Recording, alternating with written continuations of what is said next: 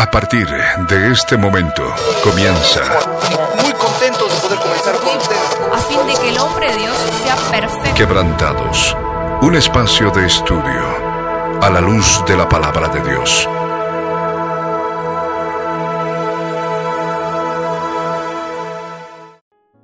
Muy buenas tardes, mis amados oyentes. Sean bienvenidos una vez más a nuestro programa Quebrantados. Estamos en esta tarde junto con eh, Flor. Eh, somos los únicos que vamos a poder estar compartiendo. Eh, nuestro hermano Diego está justamente ahora en Bolivia. Eh, y hoy, esta semana, vamos a continuar hablando un poco más sobre lo que implica la obra de la cruz. Este es el bloque de discipulado. Y el título de hoy, el mensaje de hoy titula Gracia sobre gracia en la obra de la cruz.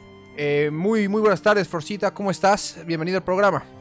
Buenas tardes a todos. Eh, bueno, estamos contentos de estar acá. La verdad es esa. Y vamos a continuar con lo que es la obra de la cruz. Anteriormente en el programa tanto de discipulado como en el programa de café y palabra estuvimos hablando de la obra de la cruz y hoy vamos a continuar. Bien. Es así, es así. El día de hoy vamos a estar continuando y vamos a seguir hablando de lo que implica la obra de la cruz en nuestras vidas. De lo que el Señor Jesús hizo por nosotros en la cruz del Calvario para que nosotros podamos ser libres, para que nosotros podamos ser sanos, para que nosotros podamos ser sobre todo salvos, porque ese es el fin de nuestra fe, la salvación de nuestra alma. Así es, Milo. Eh, yo voy a empezar con eh, Efesios 2, 11 al 13, eh, que habla sobre la reconciliación por medio de la cruz. Y dice así, Por tanto, acordaos de que en otro tiempo vosotros, los gentiles en cuanto a la carne, eras llamados incircuncisión por la llamada circuncisión hecha con mano en la carne. En aquel tiempo estabais sin Cristo, alejados de la ciudadanía de Israel y ajenos a los pactos de la promesa, sin esperanza y sin Dios en el mundo. Pero ahora en Cristo Jesús, vosotros que en otro tiempo estabais lejos, habéis sido hechos cercanos por la sangre de Cristo. Y quiero empezar con esto porque en cierta forma resume lo que ha hecho Dios por nosotros, Jesucristo en la cruz del Calvario al morir por nuestros pecados. Recuerden ustedes los gentiles, dice, y nosotros formamos parte de los gentiles.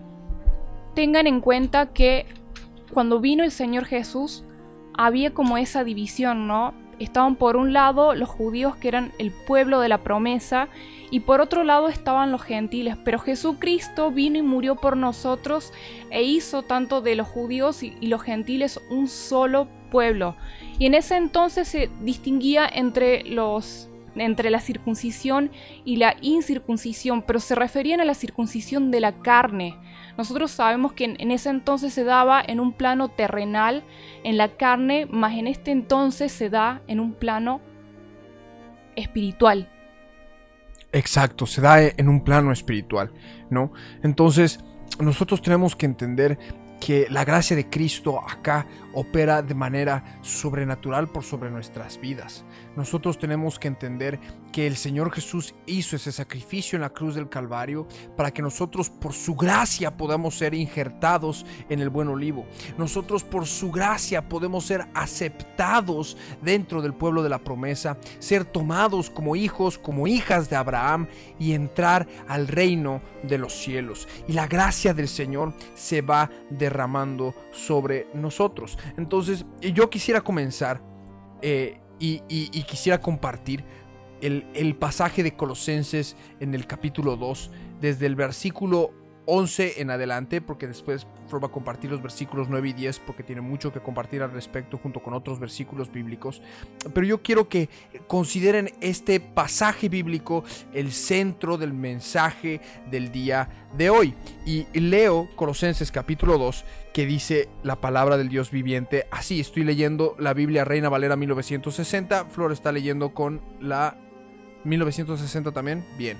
Flor está también leyendo la 1960. Pensé que estaba con la nueva traducción viviente o con la nueva versión internacional.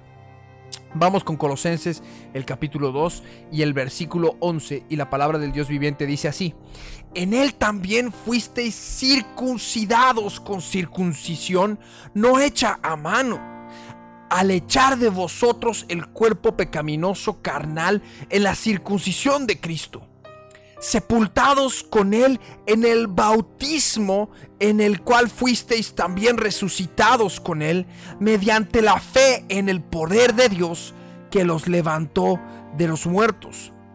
Y a vosotros estando muertos en vuestros pecados y en la incircuncisión de vuestra carne, os dio vida juntamente con Él, perdonándoos todos los pecados anulando el acta de los decretos que había contra nosotros, que nos era contraria, quitándola de en medio y clavándola en la cruz. Y despojando a los principados y a las potestades, les exhibió públicamente, triunfando sobre ellos en la cruz. Por tanto, nadie os juzgue en comida o en bebida o en cuanto días de fiesta, luna nueva o días de reposo, todo lo cual es sombra de lo que ha de venir, pero el cuerpo es de Cristo. Nadie os prive de vuestro premio, afectando humildad y culto a los ángeles, entremetiéndose en lo que no ha visto vanamente, hinchado por su propia mente carnal, y no haciéndose de la cabeza, en virtud de quien todo el cuerpo, nutriéndose y uniéndose por las coyunturas y ligamentos, crece con el crecimiento que da Dios.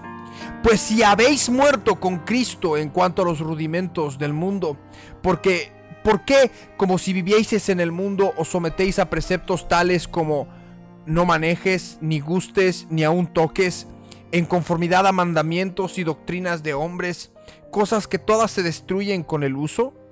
Tales cosas tienen a la verdad cierta reputación de sabiduría en culto voluntario, en humildad y en duro trato del cuerpo, pero no tienen valor alguno contra los apetitos de la carne.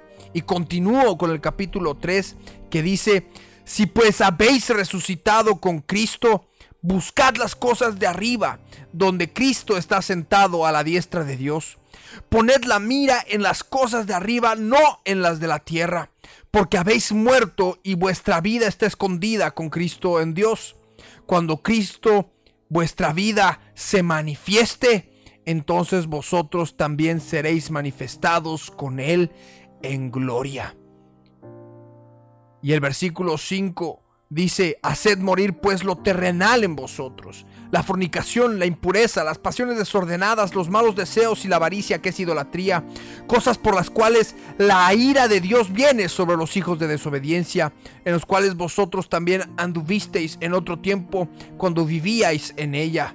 Pero ahora dejad también vosotros todas estas cosas, ira, enojo, malicia, blasfemia, palabras deshonestas de vuestra boca no mintáis los unos a los otros, habiéndoos despojado del viejo hombre con sus hechos y revestidos del nuevo, el cual conforme a la imagen del que lo creó, se va renovando hasta el conocimiento pleno, donde no hay griego ni judío, circuncisión ni incircuncisión, bárbaro ni escita, siervo ni libre, sino que Cristo es el todo y en todos. Y estos son los pasajes centrales que vamos a estar compartiendo el día de hoy. El pasaje eje de lo que implica la vida del cristiano. De lo que implica vivir de gracia en gracia. Porque muchos cristianos piensan de que el vivir de gracia en gracia implica pecar deliberadamente. Decir, bueno, Cristo ya murió por mí, por mis pecados. Yo puedo seguir llevando mi vana manera de vivir, mi vida pecaminosa. Porque al fin y al cabo soy salvo por gracia y no por obras. Pero la palabra es muy clara y vamos a ir desglosando verso por verso, renglón por renglón, conforme se nos ha enseñado a todos aquellos que formamos parte de este ministerio, de esta obra bendita de Cristo viene y que se le ha sido encomendada a nuestro amado pastor Ricardo Claure Peñalosa. Así es, Milito. Por eso les vuelvo a leer lo que es Efesios 12 que dice, en aquel tiempo estabais sin Cristo. Esto no es un recordatorio eh, de nuestra vida anterior antes de aceptar a Jesús como Señor y Salvador de nuestras vidas. Estábamos sin Cristo, estábamos ajenos al, pacto de la promesa, no lo conocíamos, no sabíamos que Él había muerto por nosotros y había derramado su sangre preciosa para pagar nuestros pecados, para clavarnos en la cruz del Calvario. Entonces, eh, yo quisiera simplemente que tuvieran en cuenta la forma en la que vivían antes. Porque antes andábamos en nuestras necedades, éramos necios, nos creíamos rectos en nuestros propios caminos y sin embargo no sabíamos qué tan perdido estábamos hasta que vinimos al conocimiento de Cristo, hasta que nació la luz en nuestro corazón y aprendimos poco a poco a circuncidar la carne del corazón, esa grosura, ese pecado, avaricia, fornicación, mentira, depresión, iras, contiendas, disensiones. Supimos cómo tomar la cruz cada día.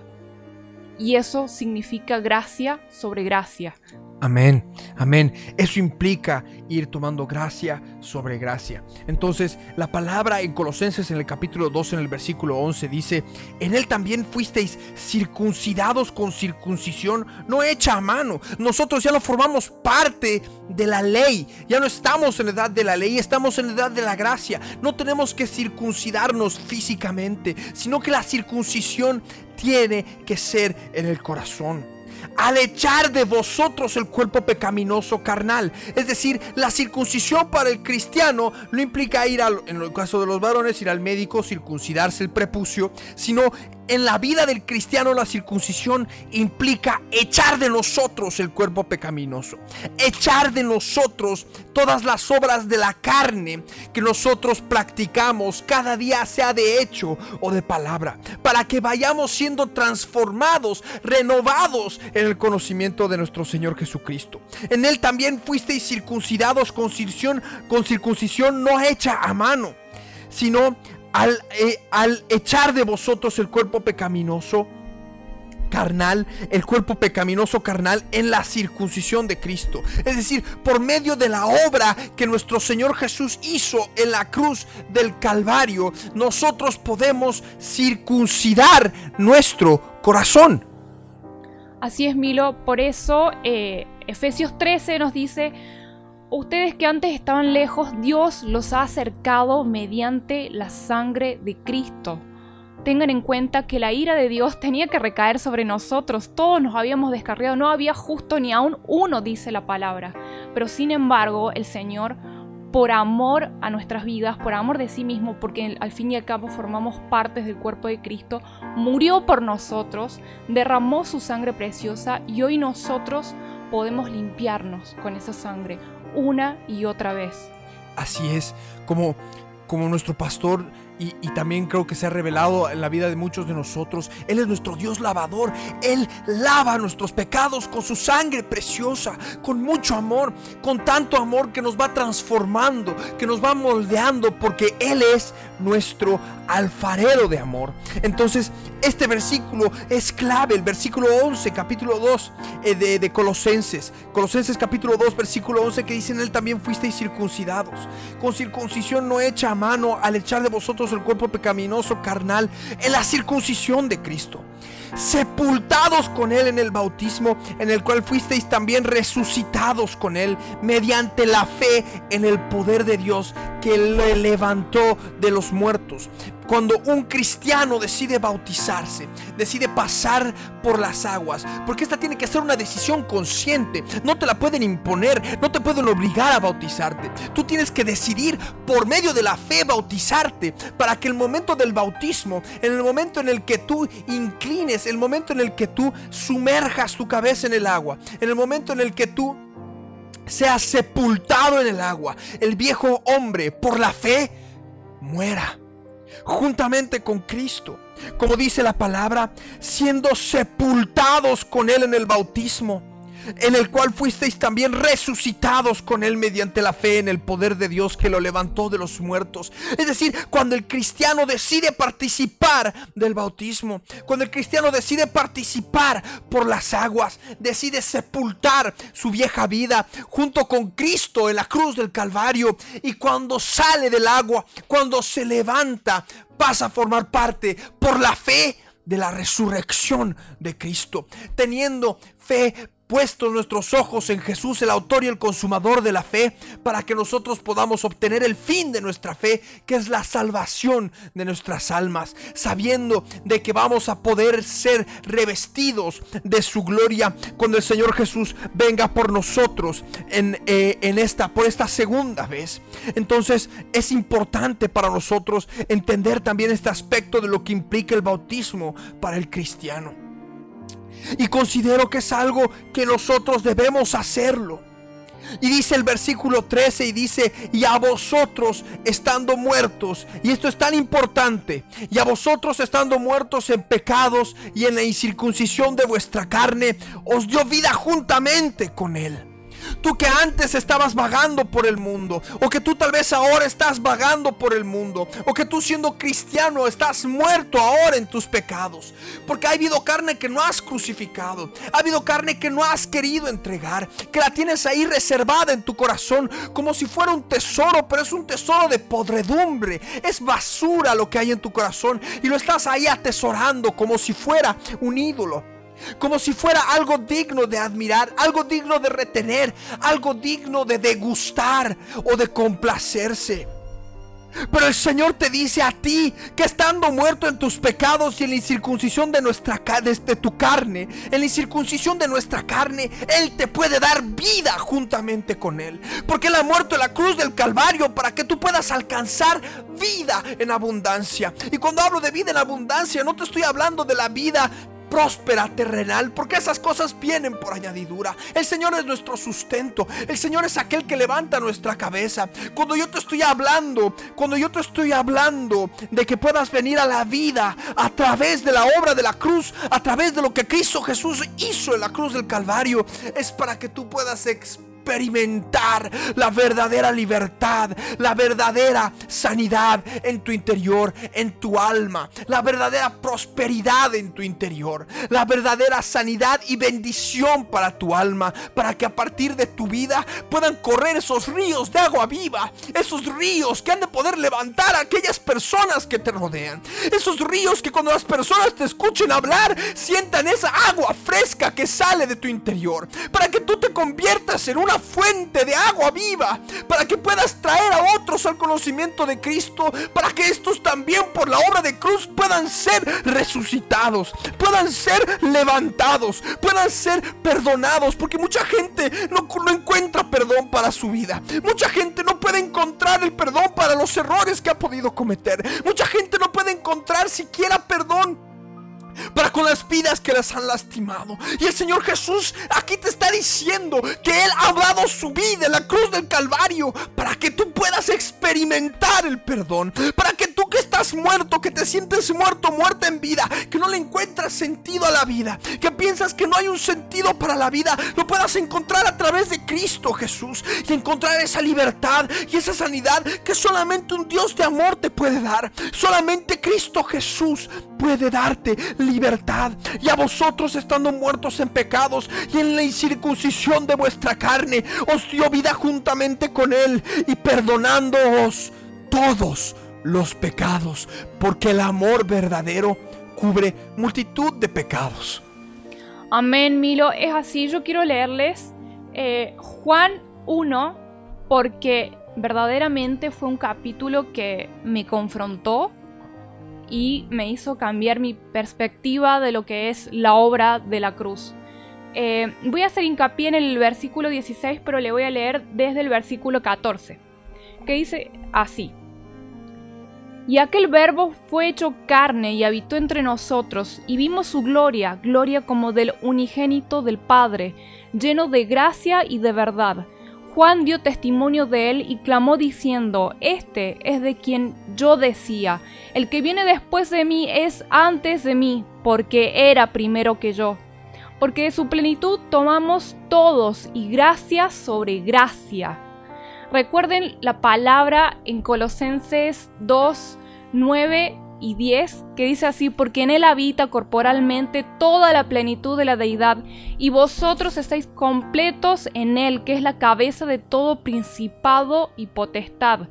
Recuerden que Dios se hizo hombre y habitó entre nosotros. En Cristo habita corporalmente toda la plenitud de la deidad. eso significa de su plenitud todos hemos recibido y gracia sobre gracia. Muchas personas que estaban lejos del Señor o que no lo conocían en su momento decían, me siento vacío, siento un vacío en mi corazón que no puedo llenar ni con títulos, ni con trabajo, eh, ni con amistades, ni con viaje, ni siquiera pensando en mis hijos, qué es lo que me pasa, qué es lo que me acontece. Y yo misma decía eso, pero sin embargo, cuando vine el conocimiento de Jesús, mi corazón fue completado, fue pleno, sentí la plenitud de la, de la gloria de Dios en mi corazón y es imposible no quebrantarme. Pero es así, es así, recibí de su plenitud, todo lo recibimos. Ese vacío tamaño Dios que había en mi corazón fue lleno. Y yo no había depresión, no había tristeza, no había absolutamente nada, ni, ni siquiera ese doble ánimo que antes tenía. Porque convengamos que ese doble ánimo es por la falta de guía del Espíritu de Dios antes, cuando estábamos perdidos, no recibíamos la guía y no sabíamos qué hacer con nuestra vida. Estábamos perdidos en tinieblas y, decían, pero voy por aquí, pero voy para allá, pero tomo la decisión, ah, la veo, la sé, ay, no sé, ¿qué voy a hacer? Pero ahora puedo orar, ahora puedo acceder al lugar santísimo y hablar con Dios y poner en oración mis peticiones, mi, mis dudas y el Señor me guía. Y esa guía del Espíritu Santo me llena de paz, Amén. Entonces esto se cumple en nuestras vidas. Que nosotros estando muertos en pecado, en la incircuncisión de nuestra carne, esa carne no circuncidada, porque claro, no había conocimiento de Dios, estábamos muertos en vida. El Señor nos ha dado vida juntamente con Él. Primeramente perdonándonos todos los pecados para que experimentemos el perdón, para que experimentemos esa gracia sobre gracia, esa plenitud que llena ese vacío en nuestro corazón. Pero no solamente eso, sino que anulando el acta de los decretos que había contra nosotros, que nos era contraria, quitándola de en medio y clavándola en la cruz. El otro día tenía una conversación con un amigo de hace muchos años en Facebook eh, perdón, de Cochabamba, pero fue la conversación fue a través de Facebook, en la que él hablaba de que todo será olvidado, que los hechos pasados ya está, ya quedaron, entonces no va a haber justicia para las injusticias, pero tampoco importa porque todo al fin y al cabo va a ser olvidado. Y yo le decía, pero no, es necesario que tú puedas entender de que el tiempo es una dimensión sobre la cual se rige nuestro universo, de manera que si nosotros fuéramos los espectadores del universo, todos los sucesos están ocurriendo al mismo tiempo. Así como nosotros, los seres humanos, podemos ver la luz de las estrellas que murieron hace varios miles de millones de años, cuya luz recién está llegando aquí a la Tierra. Esa memoria sigue en pie. ¿Por qué?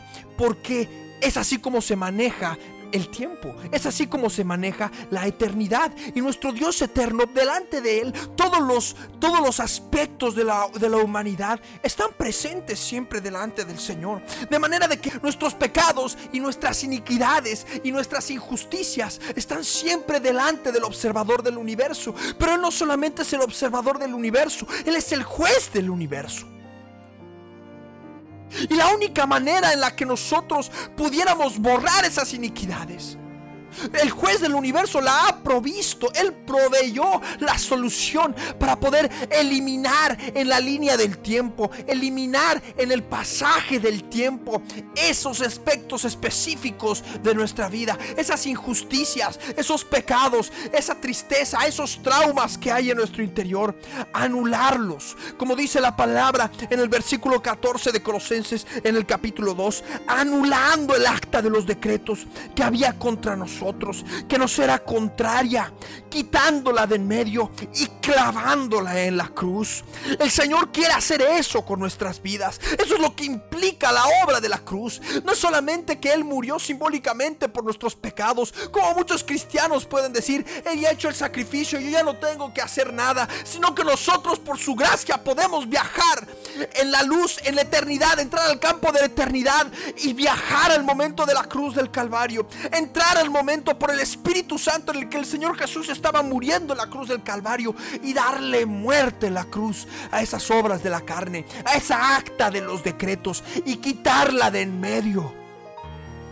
y quitarla de en medio clavándola en la cruz. Porque el Señor Jesús nos lo dijo. Esto yo no me lo estoy inventando. Él dijo, aquel que quiera venir en pos de mí, niéguese a sí mismo, tome su cruz cada día y sígame. Y esto es lo que nosotros como cristianos debemos hacer cada día.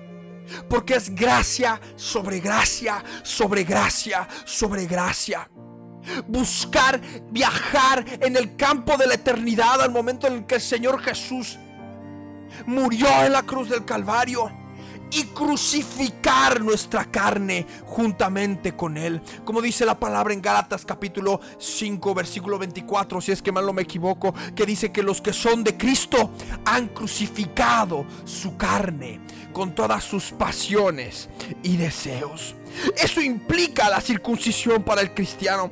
Eso implica echar de nosotros el cuerpo pecaminoso carnal en la circuncisión de Cristo. Eso implica la obra de la cruz en nuestras vidas.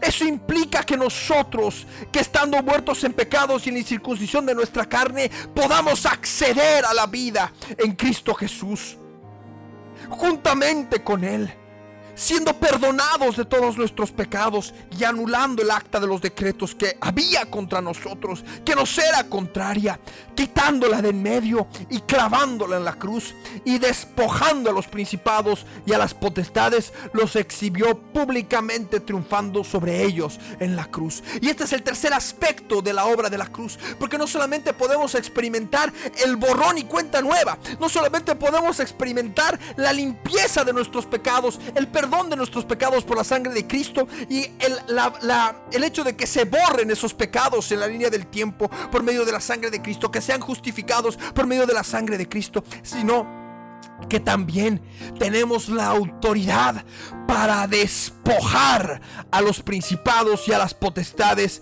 exhibiéndolos públicamente delante del trono de Dios, triunfando sobre ellos en la cruz del Calvario. ¿Y a qué me refiero con esto? Ya hemos compartido en el capítulo de Aprendiendo a ser guerreros de Dios lo que implicaba la guerra espiritual, que nuestra lucha no es contra sangre y carne, sino contra principados, potestades, huestes espirituales de maldad, gobernadores de las tinieblas. Y nosotros como cristianos, al parecernos partícipes de la obra de la cruz, al tomar la cruz diariamente, también tenemos que despojar diariamente a esos espíritus inmundos que se alimentan de nuestras obras de la carne. Porque cuando el género humano cayó en el Edén, Dios le dijo a la serpiente que se iba a alimentar del polvo. Y luego, más adelante vemos, cuando ve la maldad de los hombres, dice, mi espíritu ciertamente no contendrá para siempre con el hombre, porque él ciertamente es carne, él ciertamente es polvo. Y Satanás se alimenta efectivamente, y sus huestes espirituales de maldad se alimentan de las obras de la carne. Entonces cuando nosotros tomamos la cruz del Calvario y experimentamos el perdón y el borrón de esos pecados, experimentamos esos pecados siendo borrados delante del trono de Dios, tenemos la autoridad para echar fuera a los espíritus inmundos que se alimentan de nuestras obras de la carne. Así es, Milito. Por eso dice de su plenitud, todos hemos ido y gracia sobre gracia una y otra vez experimentamos eso. Nosotros podemos orar y así acceder al lugar santísimo, crucificar nuestra carne con sus pecados, con sus pasiones y sus deseos. Y el Señor Jesús derrama su sangre preciosa y nos limpia. Y eso implica gracia sobre gracia. Eh, yo les dije anteriormente que este, este capítulo 1, especialmente el versículo 16, fue lo que me choqueó. Pero ¿por qué? Porque cómo cómo yo respondí a esa gracia sobre gracia. Y, fue como un planteo totalmente nuevo en mi cristianismo. El Señor derrama gracia sobre gracia en mi vida. Y yo qué hago, cómo respondo a ello.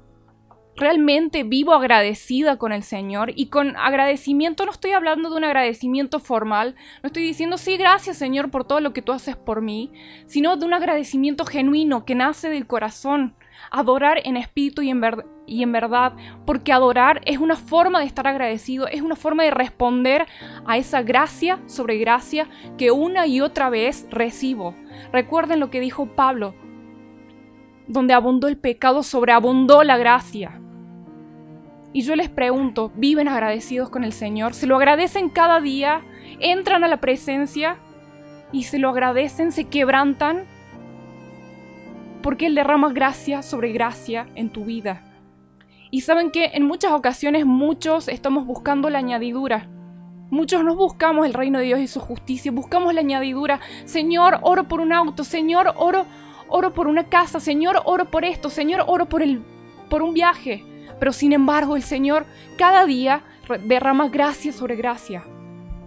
Y les pregunto una vez más, ¿cómo responden ustedes a eso? ¿Cómo respondemos para con la gracia? Es verdad todo lo que dice Flor respecto a que estamos recibiendo tanto.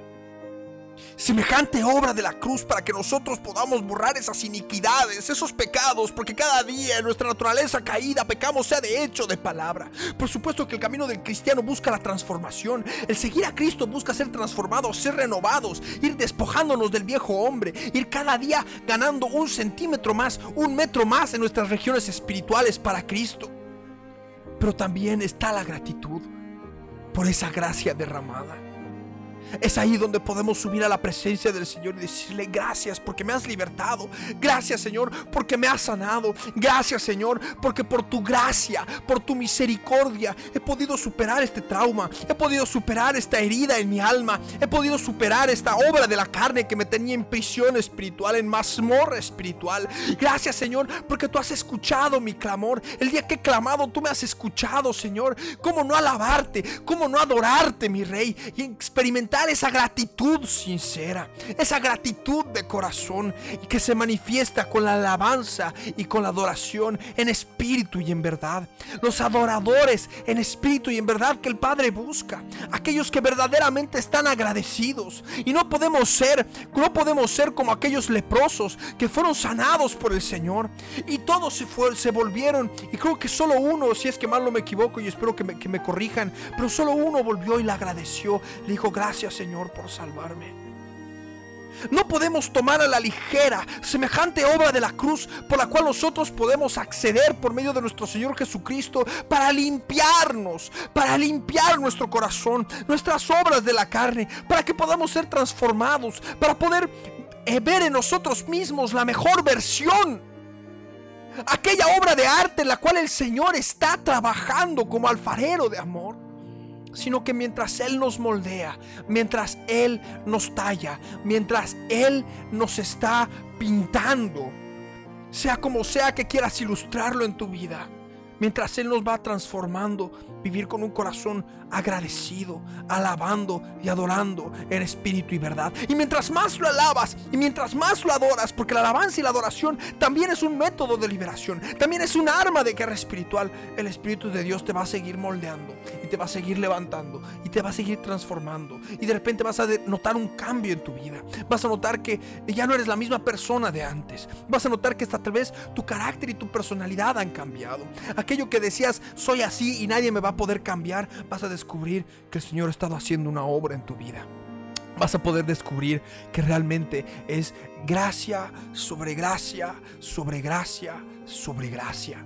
Gracia derramada sobre nuestras vidas para que podamos ser libres. Gracia derramada sobre nuestras vidas para que podamos ser libres de ese pecado. Y todos esos pecados que quedan ahí son solo historias, quedan como solo historias de la gracia que Dios ha hecho para con nosotros. Para que nosotros podamos testificar de que estando muertos en nuestros pecados y en la incircuncisión de nuestra carne, Cristo Jesús nos ha dado vida juntamente con Él. Amén, es así. Eh, otro, de, otro, otro pasaje que quiero compartirles es Mateo capítulo 27, verso 46. ¿Ustedes recuerdan cómo el Señor Jesús fue crucificado? ¿Cómo el Señor Jesús sufrió esa humillación? Porque fue crucificado, su carne fue crucificada, Él fue azotado, Él fue torturado por nosotros para morir por nuestros pecados, porque la ira de Dios, recordemos una vez más, nos correspondía a nosotros, no a Él. Él era varón perfecto, lleno de gracia y de verdad, pero la ira de Dios recayó sobre Él por amor a nuestras vidas. El verso 46 dice así, cerca de la hora novena Jesús clamó a gran voz diciendo, Elí, Elí, lama sabactaní, esto es, Dios mío, Dios mío, ¿por qué me has desamparado? El Señor Jesús fue crucificado y en el momento en el que estaba siendo crucificado, la presencia de Dios se apartó de él. Imagínense cuánto dolor, porque ya estaba sufriendo dolor físico. Ahora imagínense el dolor en el, en el alma de sentir el desamparo de Dios y Él lo vivió por ti y por mí y por todos nosotros. Nunca se olviden de esto. Esto es uno de los versículos que a mí más me ha choqueado. Porque yo cada día ahora diciendo, Señor, aunque me duele la cabeza, Señor, aunque me pase esto, aunque me pase aquello, por favor no te apartes de mí, que tu presencia no se aparte de mí. Sin embargo, Jesús vivió, sufrió, experimentó el apartamiento de la presencia de Dios para que mi pecado y tu pecado recayera sobre él. Y es necesario que podamos entender esas palabras. Dios mío, Dios mío, ¿por qué me has desamparado? Porque el momento en que el Señor Jesús estaba clamando con esas palabras, todo el pecado del mundo estaba recayendo sobre Él. Para que nosotros podamos experimentar esa cercanía con Dios, para que nosotros podamos ser reconciliados con Dios, para que nosotros podamos obtener la vida por medio de lo que nuestro Señor Jesucristo estaba haciendo en ese momento. Y esas palabras, Elí, Elí, lama sabachthani, esas palabras que el Señor Jesús clamó estando en la cruz del Calvario, son las palabras de una vida que ha experimentado la presencia de Dios durante toda su vida, porque Él era Dios hecho carne. En su humanidad, Él estaba lleno de la presencia de Dios en todo momento. Por eso cuando le dijeron, muéstranos al Padre y te creeremos, le dicho, tanto tiempo están conmigo y no se dan cuenta que el que me ha visto al Padre me ha visto a mí. Jesús es el único personaje histórico de entre todos aquellos, como dicen los líderes de las religiones, Buda, Confucio y tantos otros, ninguno de ellos, ninguno de ellos se llamó a sí mismo el Hijo de Dios, ninguno de ellos se llamó a sí mismo el camino, la verdad y la vida. Mas Jesús se manifestó como el Mesías, se manifestó como el Hijo de Dios, se manifestó como Dios hecho carne. Y estando en la cruz del Calvario, fue despojado de la presencia de Dios porque el pecado del mundo estaba cayendo sobre su vida, sobre sus hombros, para que Él lleve juntamente con Él todas nuestras iniquidades, todos nuestros pecados, todas nuestras enfermedades. Y esa es la gracia sobre gracia sobre gracia, de la cual estamos hablando, de la cual estamos compartiendo. La gracia de Dios por la cual nosotros podemos acceder cada día para limpiarnos, para ser renovados, para nacer de nuevo cada día. Para que podamos crecer de nuevo cada día, para que podamos despojarnos de toda, de toda obra de la carne. Y esa es la obra de la cruz. Eso es lo que nosotros como cristianos tenemos que hacer. Por eso en el versículo 16 de Colosenses capítulo 2 dice, por tanto, es decir, por lo tanto, nadie os juzgue en comida o en bebida o en cuanto a días de fiesta, luna nueva o días de reposo. Ya estamos bajo la ley, ya no se nos prohíbe comer o beber. Por supuesto, todo lo que creó Dios es bueno, nada es de desecharse. Y cuando hablamos de comer, estamos hablando de comer la comida que el Señor nos ha provisto a través de los animales, a través de las plantas, a través de los frutos de los árboles. Eh, no estoy hablando de lo que hoy en día están planteando para para, para, combatir el cambio climático, que es el comer la carne de cadáveres, de la carne humana, la carne de personas si no estoy hablando de lo que el Señor nos ha dado para comer. Nadie nos juzgue en comida o en bebida o en cuanto a días de fiesta, luna nueva o días de reposo, todo lo cual es sombra de lo que ha de venir. Pero el cuerpo es de Cristo.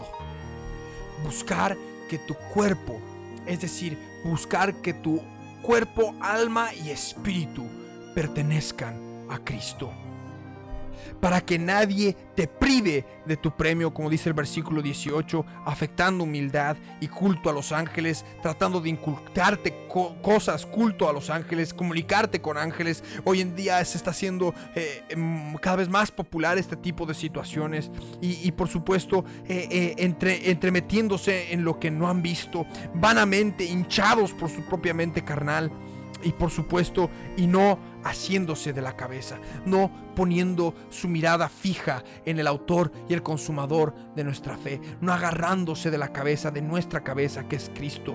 Y por supuesto, entender que, que crecemos con el crecimiento que nos da el Señor. El Señor nos va dando el crecimiento con esa gracia. Nosotros, solo accediendo a la cruz del Calvario, dándole muerte a la cruz de sus pecados, ya estamos entregándonos al Señor para que el Señor vaya haciéndonos crecer. Y el versículo 20 dice, pues si habéis muerto con Cristo en cuanto a los rudimentos del mundo, ¿por qué sometéis a preceptos tales como no manejes, ni gustes, ni aun toques, en, en conformidad a mandamientos y doctrinas de hombres, cosas que todas se destruyen con el uso? Y esto es algo que también hemos estado viendo mucho en la iglesia de Cristo. El otro día estaba en un grupo cristiano en Facebook y de repente veía que atacaban a un muchacho por vestir un traje con un pantalón un poco más ceñido al cuerpo, pero era un traje con corbata, con pantalón, con camisa. El varón estaba vestido, no estaba eh, siendo, eh, no estaba con una, con una vestimenta lujuriosa u obscena y sin embargo le estaban atacando eh, por la vestidura o diciendo que las mujeres no pueden utilizar pantalón o no pueden utilizar maquillaje o no pueden utilizar aritos cuando mm, la palabra es clara, nadie nos tiene que juzgar conforme a estos preceptos, a estos rudimentos que pueden tener uso conforme a la sabiduría, pueden tener reputación y todo lo que ustedes quieran, pero no sirven y son cosas que con el uso se desgastan. Es lo que menos importa. Lo que más importa es la obra de la cruz en la vida de un cristiano. Lo que más importa es purificar nuestras obras de la carne y ser guiados por el Espíritu Santo de Dios. Tales cosas tienen a la verdad cierta reputación de sabiduría en culto voluntario, en humildad y en duro trato al cuerpo. Porque inclusive hay muchos cristianos que tratan de volver al, al, régimen alimenticio que tenían Adán y Eva en el huerto del Edén, por ejemplo, a la primera edad, que solo se les permitía consumir las cosas de los árboles, las legumbres, los vegetales, las cosas producidas por la tierra. Y nosotros estamos viviendo en una edad de gracia. Y el mismo Señor Jesús le dijo a Pedro y le mostraba a los animales impuros, Pedro, mata y come. Y el, apóstol Pablo a Timoteo le decía de que, de que todo lo que creó Dios es bueno y nada es de desecharse. Entonces, si todo lo que ha creado Dios es bueno, con acción de gracias, por supuesto, siendo agradecidos, experimentando esa gratitud, esa adoración y esa alabanza, aun cuando estamos comiendo para con nuestro Señor Jesús, porque ha puesto un plato delante de nuestra mesa, esos alimentos ya son santificados, ya son purificados, de manera que eh, no sirve de nada esos preceptos. Como quien dice, esas son... Eh, eh, cosas que tienen poco uso y tendrán cierta sabiduría. Por ejemplo, hay muchas cosas que por supuesto pueden elevarte el colesterol, los diabéticos se tienen que cuidar de ciertos alimentos. Entonces, por supuesto que hay sabiduría detrás de la alimentación y de la nutrición para con los seres humanos. Pero esas cosas con el uso no, no implican verdaderamente un peso sobre lo que es la obra de la cruz en la vida de un cristiano. No implican peso sobre la vida de los cristianos. Por eso el, el, capítulo 3 en Colosenses continúa, porque, porque se sigue hablando del mismo tema. Dice, si pues habéis resucitado con Cristo, buscad las cosas de arriba, donde está Cristo sentado a la diestra de Dios, y poned la mirada en las cosas de arriba, no en las cosas de la tierra. Y esto tiene mucho que ver con lo que decías, Florcitas, unos momentos, de dejar de buscar las cosas terrenales, de dejar de buscar las añadiduras, sino tener nuestra mirada puesta, fija en nuestro Señor Jesucristo. Así es, Milo. Eh, y sobre todo, experimentar esa gracia sobre gracia que es tomando la cruz cada día. Ese es el mensaje principal que queremos darle. Eso es en lo que nuestro amado pastor ha hecho hincapié todos estos años, el hecho de tomar la cruz, crucificar la carne con pasiones y deseos. Y en un principio, y en un principio, cuando uno eh, está dando sus primeros pasitos en el cristianismo, quizás tenga que ver con no voy a salir de fiesta, no voy a tomar alcohol, no voy a hacer esto. Y por ahí estamos fijándonos en lo que hace tal o en lo que hace aquel, mira, está tomando alcohol, mira, ha hecho esto, mira, tal vez la vestimenta es un poco lujuriosa, pero no se basa en eso, la hora de la cruz va mucho más allá y con el paso del tiempo tú podrás darte cuenta que lo que antes era un cambio externo empieza a ser un cambio interno, empiezas a darte cuenta de muchas cosas en tu vida privada, en muchas cosas eh, que te hacían daño que tenías depresión, que tenías tristezas, que tenías angustia, que te daba bronca cuando una persona hablaba o te saludaba y no sabías qué era, eh, lo empiezas a crucificar y se te abre el panorama completamente, fortaleces en la mente, a veces eh, no podías escuchar la palabra, ibas y te congregabas las primeras veces y te dormía. Y después, bueno, se te abrió el panorama porque fuiste tomando la cruz cada día. Y es ahí donde entra la gracia sobre gracia, sobre gracia, sobre gracia. El estar llenos de la gracia del Señor. De manera que de repente ya no vas a estar pendiente si la otra persona se ha vestido mal, si la otra persona se ha vestido de una manera apropiada o si utiliza eh, vestimentas ostentosas, cosas que son tan rudimentarias, cosas que son tan básicas. Y en realidad empiezas a ver las iniquidades en tu corazón. Entiendes saber de que es la punta del iceberg de todos los aspectos espirituales que aún te quedan por cambiar en tu vida. Y como el Señor Jesús mismo nos dijo, nos enseñó que primero tenemos que aprender a sacar la viga de nuestros ojos antes de poder sacar con, con, con como quien dice, una precisión quirúrgica la paja en el ojo ajeno. Entonces, nosotros tenemos que ir mirando para nuestro, para nuestro, interior y buscando ese cambio, esa transformación, dejar de, empezar a despojarnos del viejo hombre y es empezar a cambiar interiormente, a cambiar nuestro carácter, a cambiar nuestra personalidad caída, nuestro amor caído, todas esas emociones caídas que hay en nuestra vida y por supuesto ahí es donde entra, ¿no? Eh, eh, eh, sigo con la palabra en Colosenses en el capítulo 3, dice, porque habéis en el versículo 3, Colosenses capítulo 3, versículo 3, repito para que lo puedan anotar, dice, porque habéis muerto y vuestra vida está escondida con Cristo y en Dios. Y eso implica a morir a uno mismo, a negarse a uno mismo. El Señor Jesús dijo, hace un rato lo comentábamos, el Señor Jesús dijo, aquel que quiera venir en pos de mí, niéguese a sí mismo, tome su cruz cada día y sígame. Y negarse a uno mismo implica negar todos los aspectos de tu vida. Ya no vivo yo, sino que Cristo vive en mí. Y es un proceso, no es algo que lo vas a poder hacer de la noche a la mañana. Es un cambio que nos ha de durar toda la vida hasta que el Señor Jesús venga por nosotros. Y nosotros debemos buscar llenarnos de eso. Cuando Cristo, dice el versículo 4, vuestra vida se manifieste entonces vosotros también seréis manifestados con Él en gloria. Cuando la vida de Cristo se termine de manifestar en nuestra vida, ha de ser cuando seamos revestidos del cuerpo glorificado, revestidos de la gloria de Cristo, ya no un cuerpo de carne y sangre, sino un cuerpo lleno de carne y de la gloria del Señor, y seremos manifestados con nuestro Señor Jesucristo en gloria. Esas son las promesas que hay para nuestras vidas. Pero para que podamos ser manifestados en gloria, para que podamos tener ese cuerpo glorificado, tenemos que hacer morir lo terrenal en nosotros. Por eso el apóstol Pablo habla de la vida antigua y la vida nueva. En, el Colosenses, en el capítulo 3, en el versículo dice, en el versículo 5 dice, haced morir pues lo terrenal en vosotros. ¿Y qué es lo terrenal en, nosotros? La fornicación, la impureza, las pasiones desordenadas, los malos deseos, los malos pensamientos, la avaricia.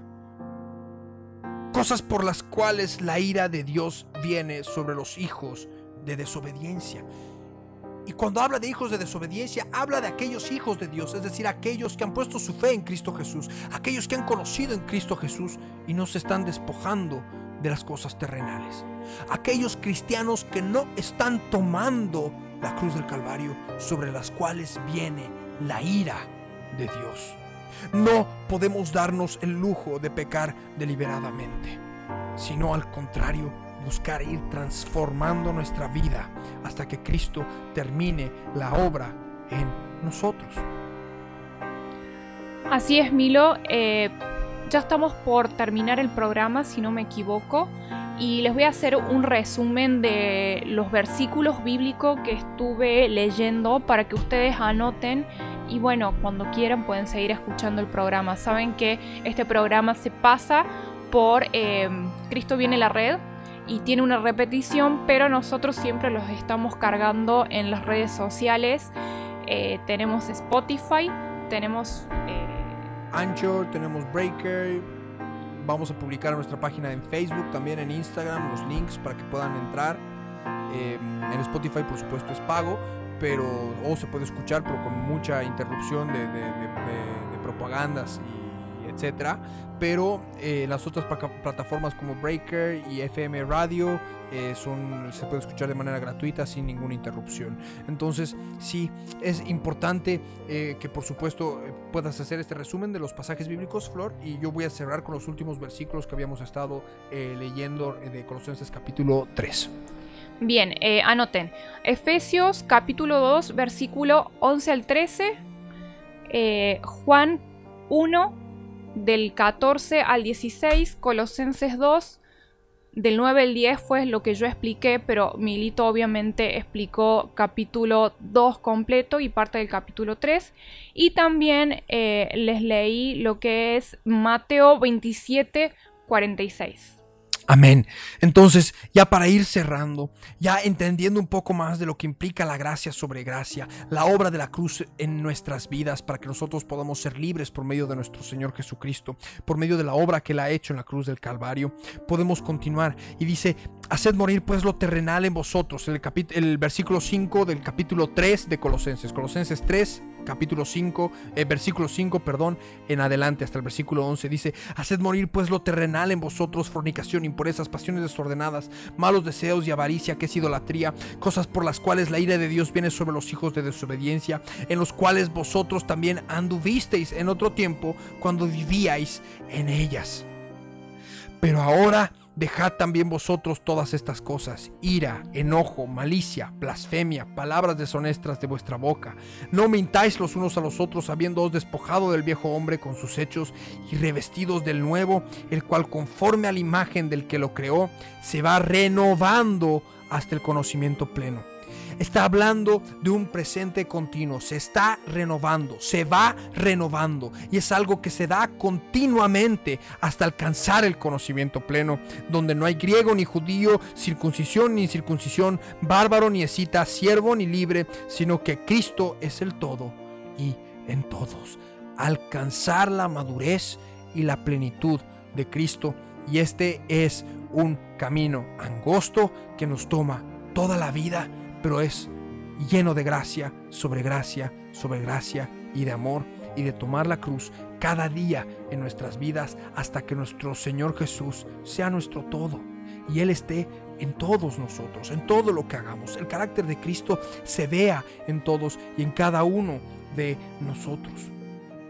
Entonces, de esta manera podemos ir cerrando ya el capítulo de hoy respecto a lo que es la obra de la cruz en la gracia, la gracia en la obra de la cruz, el hecho de poder acceder al lugar santísimo para poder limpiarnos de todas esas obras pecaminosas de la carne, para poder limpiarnos de todos esos traumas, de todas esas heridas que provocan mortandad espiritual en nuestra vida, para que nosotros podamos ser llenos de nuestro Señor Jesucristo.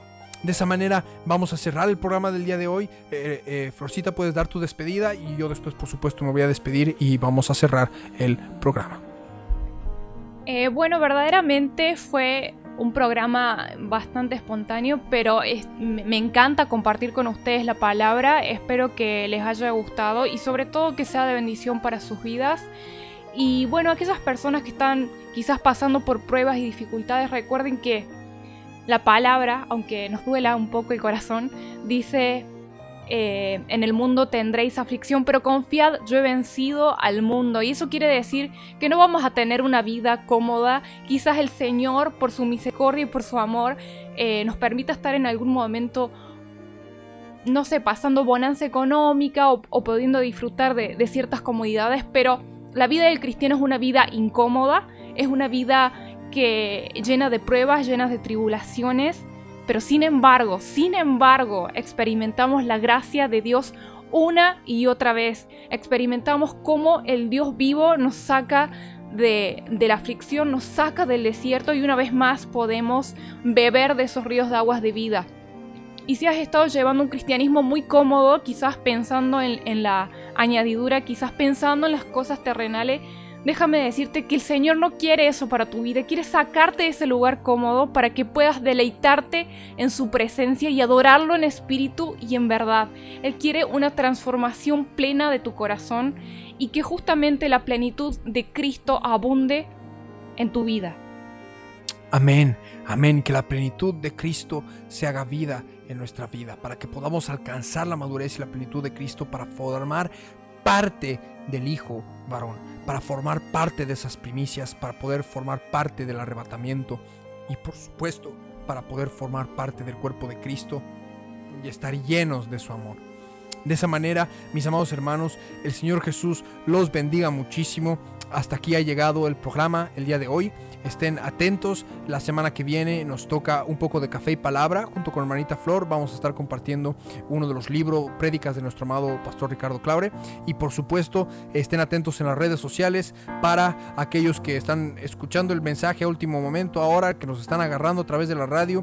Estén atentos porque este, este jueves o viernes vamos a terminar de subir los capítulos que tenemos pendientes a las plataformas para que puedan ser escuchados, para que puedan ser estudiados y para que por supuesto puedan seguir acompañándonos en este hermoso programa. El Señor Jesús los bendiga muchísimo a todos y cada uno de ustedes. Ha de ser hasta cualquier otro momento en esta línea del tiempo y esto ha sido quebrantados.